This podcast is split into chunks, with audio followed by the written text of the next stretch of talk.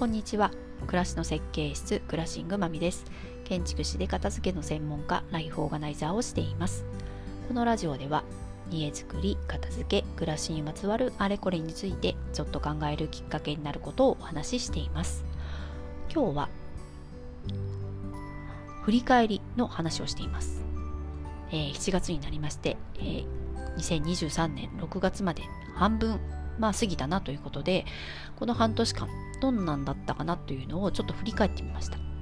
まあ、振り返ることでじゃあどうするといいかなとかこの先ちょっとこんなことを意識して、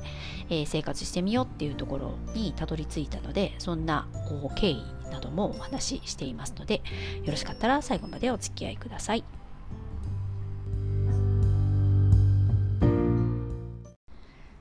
7月に入りまして暑い日もね出てきましたが体調などいかがでしょうか、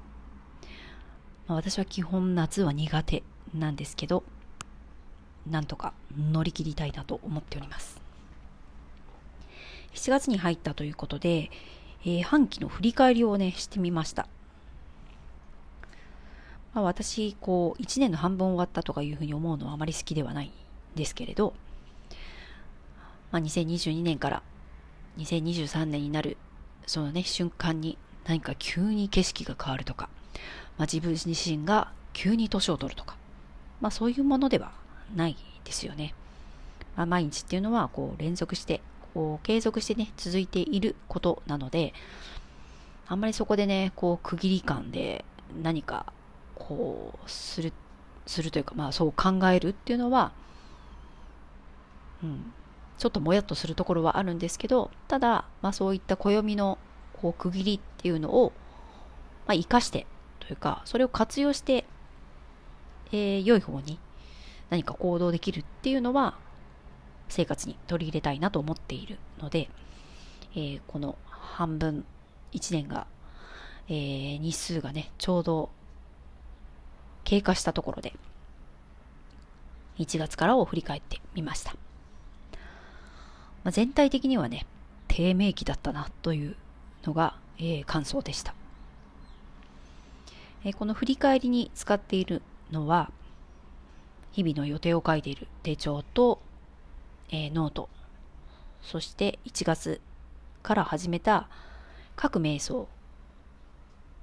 まあ、それを書いている、え、ノートがまた別でありますので、それをね、ざざーっと見ながら、どんな風に過ごしてきたかなとまたどんな風ないいこと、まあ、そしてちょっと気分が落ちることがあったかなっていうのを見直して見返してみました。12月っていうのは、まあ、体調がねいまいちだなっていうことをぼやいている日々が多いなというふうに思いました。何かこう体調を崩したとかまあ、風邪ひいたとか病気になったっていうことではないんですけどなんとなくねこう体がだるかったりとか頭がぼーっとしてすっきりしないとか、まあ、そういったことを感じる日が多かったですね。まあ、これはまあ年齢的なこともあるのかなというようなちょっと自分のねこう納得感が欲しいところもあったので、まあ、体調をこう自分のね、その今のあまり良くないっていうのをないがしろにせず、まあ、マイペースでというか、まあ、あんまりこう濃く接しせず、まあ、ゆっくり過ごそうっていうのをベースに、はい、日々過ごしていたかなというふうに思います。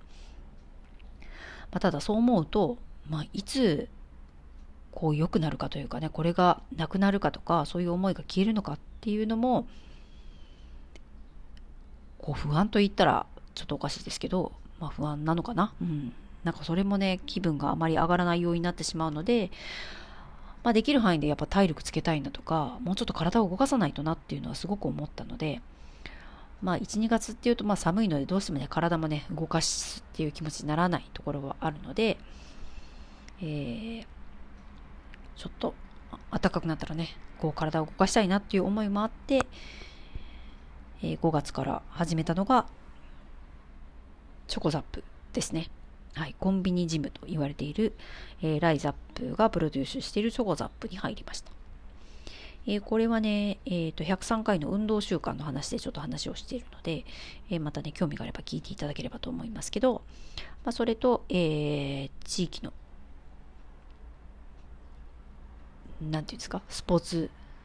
運動体育館でやっている、えー、ピラティス10回コースっていうのに、えー、行き始めました。もうこれもね、あと残り1回なんですけど、まあ、それをのピラティスもまず週に1回なんですけど、ちょっとね、家で、えー、毎日やってるストレッチに加えてみたりとか、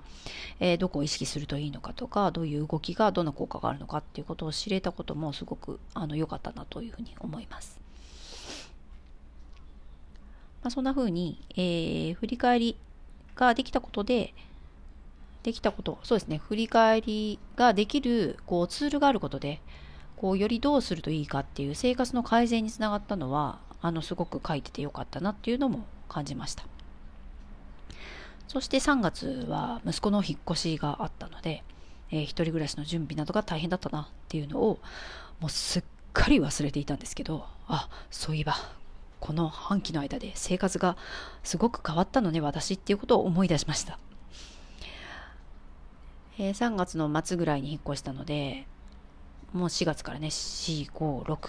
あ、3ヶ月ちょっと経ってるんですけど、もういない、息子がね、あのいない生活にもうすっかり慣れてしまったので、えー、そんな大きな、大きな変化があったことさえも忘れておりました。はい。そのね、息子の引っ越し、家づくりについてもね、えー、過去放送97回ですね、一人暮らしの部屋づくりのことも、えー、お話ししているので、えー、こちらもね、もし何か参考になることがあれば、え聞いていただければと思いますが、はい。まあ、そして5月、6月と、まあ、6月は、えー、猫に噛まれた話も過去にしてるんですけど、まあ、それでね、もう体調不良だったり、すごい大変だった日々を過ごしたので、えー、そんなんで時間をこうなんかなんていうの？無駄にこうなこう使われてしまった感じはあるんですけど、えー、5月も一つ大きな、まあ、イベントの準備なのにちょっとだいぶ頑張ったなっていうのが、はい、振り返ってみて、えー、ありました、まあ、こうしてこう、まあ、マイナスなこともあれば、まあ、プラスなことも自分のにとってねプラスな感情が働くこともいろいろあったなっていうこと。そしてなんとなく過ぎてしまったような気がする半年もいろいろあったな。そしてなんかやったかなみたいなこともちゃんと自分がこう継続できていたりとかやったことっていうのも改めて、えー、見直すことで何て言うんですか？こう自分がね、